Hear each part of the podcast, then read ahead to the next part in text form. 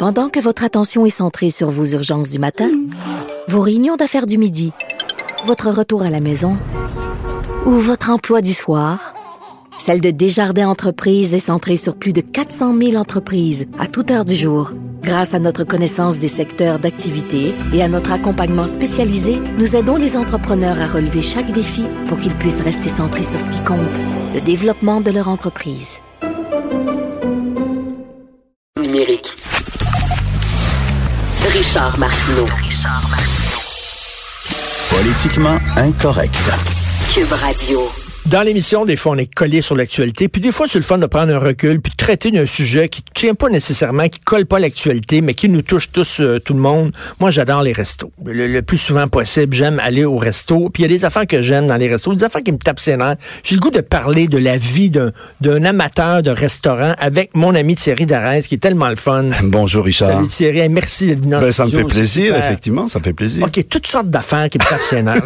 Mais premièrement, du côté des clients. Oui. Les no. Ah oui, ça c'est vraiment un drame, mais en même temps c'est c'est quelque chose d'incroyablement euh, problématique pour les restaurateurs. Il hein. faut expliquer là, les gens qui, qui, réservent pour 14 personnes et moi je prends toujours toujours la peine parce que des fois ça arrive effectivement la gardienne tombe malade tout ça. Exactement. J'appelle toujours et c'est tu quoi en disant ben écoutez je suis désolé mais annuler la réservation et à chaque fois ils me disent vous êtes tellement gentil de prendre la peine de nous dire ça puis ça tombe sous le sens. C'est la courtoisie, c'est le respect, euh, c'est l'éducation, c'est le savoir-vivre.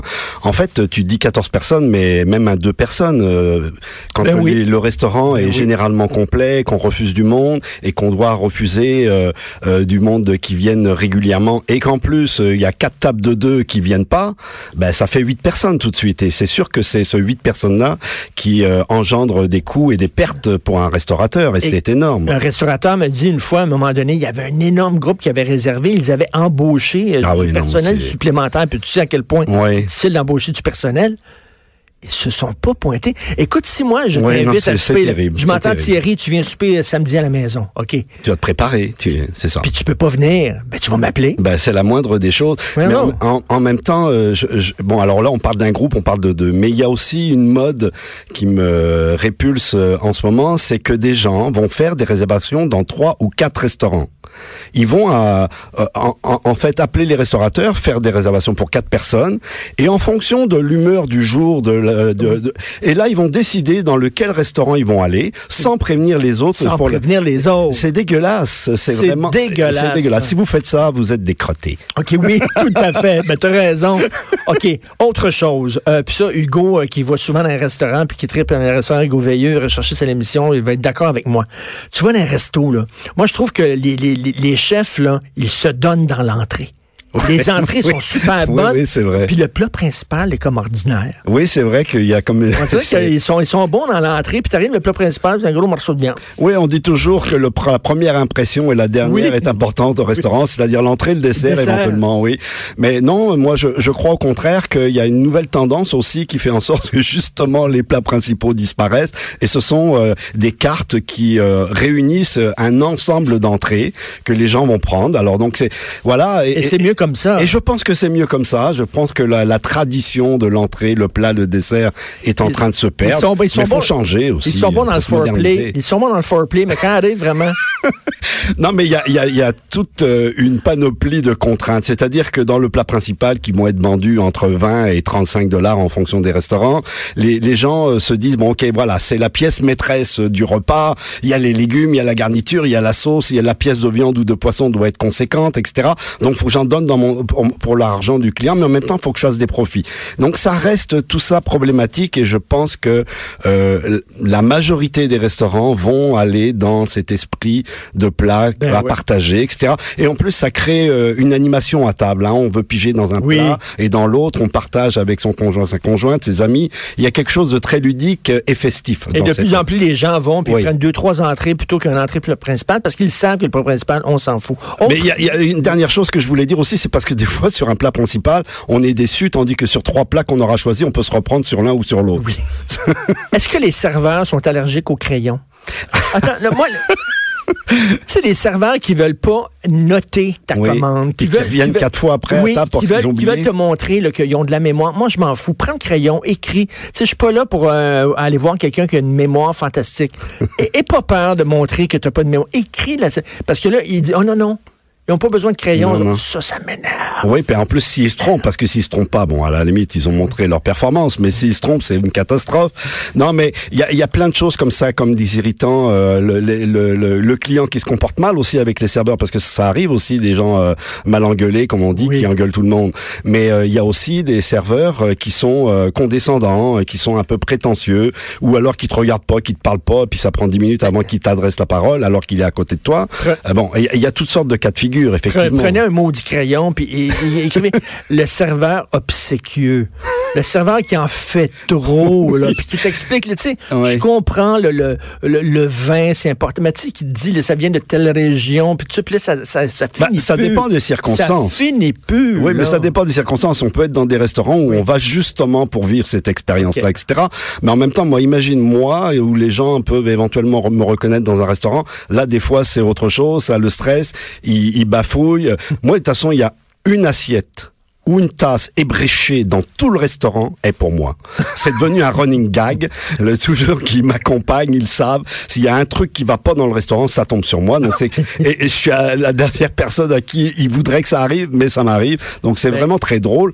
Il y a, il y a tout cas de, de figure Écoute, il y, a- absolument. il y a un restaurant que, que, que j'adorais. Je vais le dire parce qu'il n'existe plus. Là. C'était, c'était dans. Puis c'est là où j'ai, j'ai demandé ma, ma, ma femme en mariage. Ah, fait- ben là, fait la c'est- demande, Oui. le genou à terre et tout. là. dans le restaurant. Très old school. Est-ce qu'on a là. un vidéo de ça? Non. Dommage. Très old school. Alors, c'était l'eau à la bouche. Ah euh, oui, ah oui, ah oui, quel que bel établissement. C'était, ouais, très Anne bon. Desjardins, la Mais chef. Il y avait un serveur qui était obséquieux, là.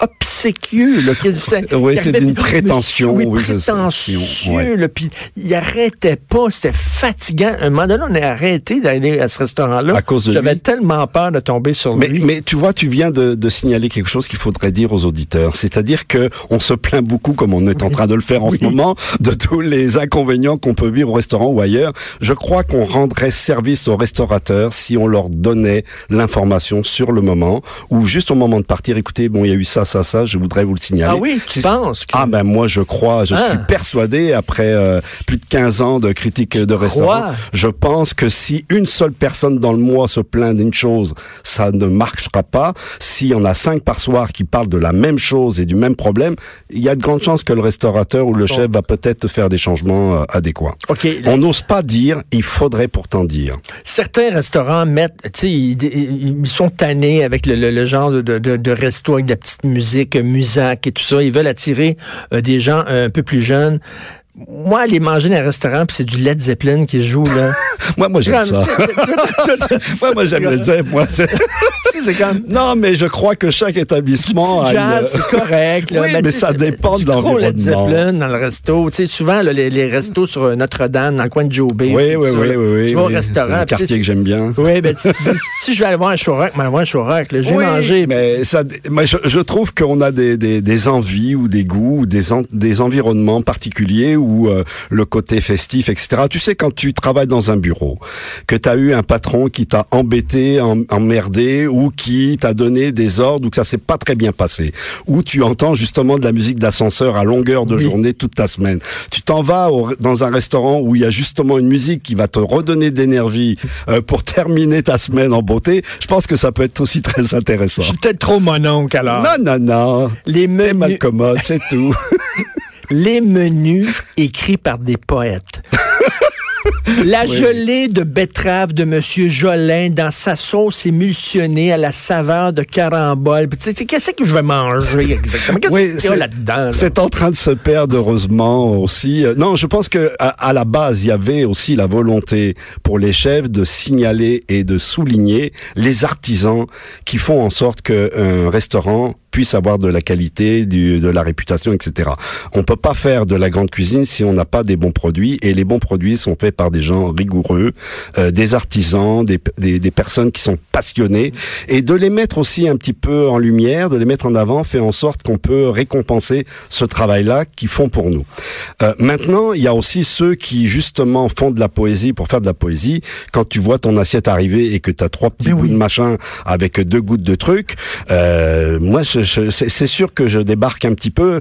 Il Ça, faut dans les années 80, c'était c'était oui, fort, non, mais il y en a encore un peu qui font ça, mais l'idée c'est que tout doit avoir un sens et la réflexion doit être très importante pour un cuisinier. Et malheureusement, il y a souvent des cas où les cuisiniers et les chefs pensent plutôt à eux plutôt qu'aux clients. Et je crois que si les chefs euh, mettaient dans leur tête les intérêts des consommateurs, des clients, qui viennent d'abord et avant tout manger, hein, on l'oublie trop souvent. Pourquoi on va au restaurant? Mais c'est pour manger, parce qu'on a faim. Donc c'est quand même la priorité des priorités. et, et je pense que s'ils avaient beaucoup plus à cœur euh, l'intérêt du consommateur, à mon avis, on arriverait à peut-être à moins d'excès comme ça. Mais en même temps, il y a des restaurants qui, où on peut vivre des expériences, euh, où on peut vivre justement euh, euh, quelque chose qui va au-delà de la cuisine. On va vivre une émotion, on va vivre une aventure, comme on va au spectacle. Ça aussi, ça en fait partie Mais- et c'est très bien. Ben, tu parlais de spectacle, justement, les aires ouvertes, là, les cuisines à aires ouvertes. Ouais. Est-ce que c'est fini, cette mode-là? Moi, je suis plus, je sais plus.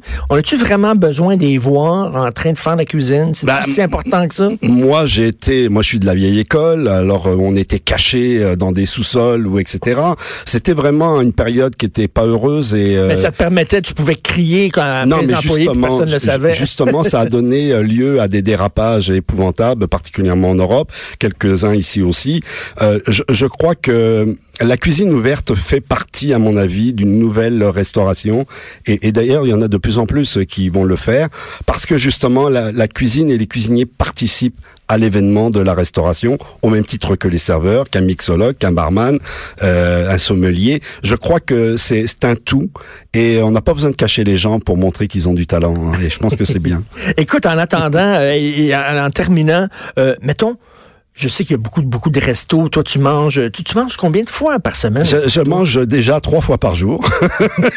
c'est déjà pas mal. Euh, très souvent au restaurant, mais mais en même temps, euh, voilà, moi, je, je c'est c'est une partie de ma vie. Euh, Je, je je mange régulièrement et souvent au restaurant, mais je, suis partie des privilégiés. Moi, je veux dire, c'est mon travail, c'est c'est ça.